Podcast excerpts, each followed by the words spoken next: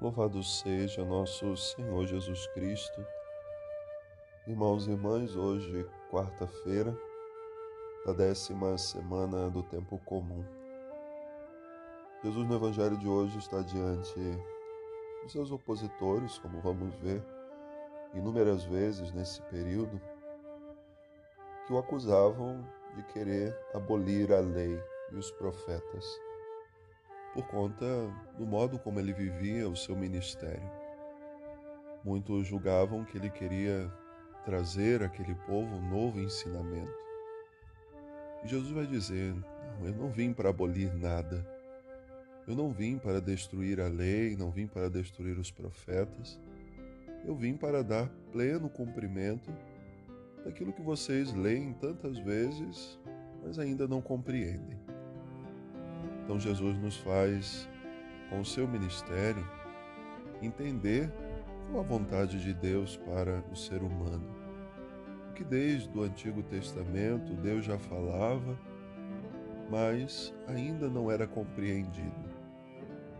Então Jesus vai viver incansavelmente o seu ministério para poder colocar no coração daquelas pessoas esse verdadeiro entendimento sobre a palavra. E hoje ele nos diz duas coisas que são bastante importantes.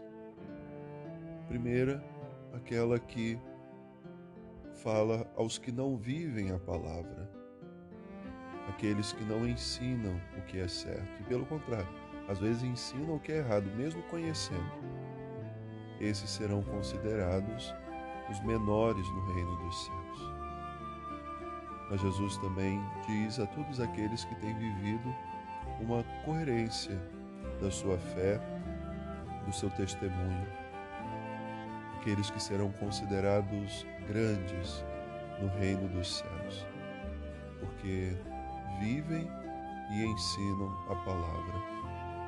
E aqui nós podemos ver inúmeras pessoas, a começar dentro da nossa própria casa, nossos avós, os nossos pais, aqueles que por primeiro nos falaram de Deus, que nos ensinaram a rezar, aqueles que nos levaram, às vezes insistindo, porque não queríamos ir, nos levaram a participar da Santa Missa.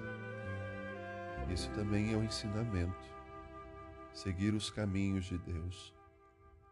Depois, na igreja, os sacerdotes que passaram pela nossa vida, os catequistas que nos foram tão importantes porque nos ensinaram o caminho de Jesus, tantos homens e mulheres das nossas comunidades que nos ensinam com uma vida muito simples a viver a palavra.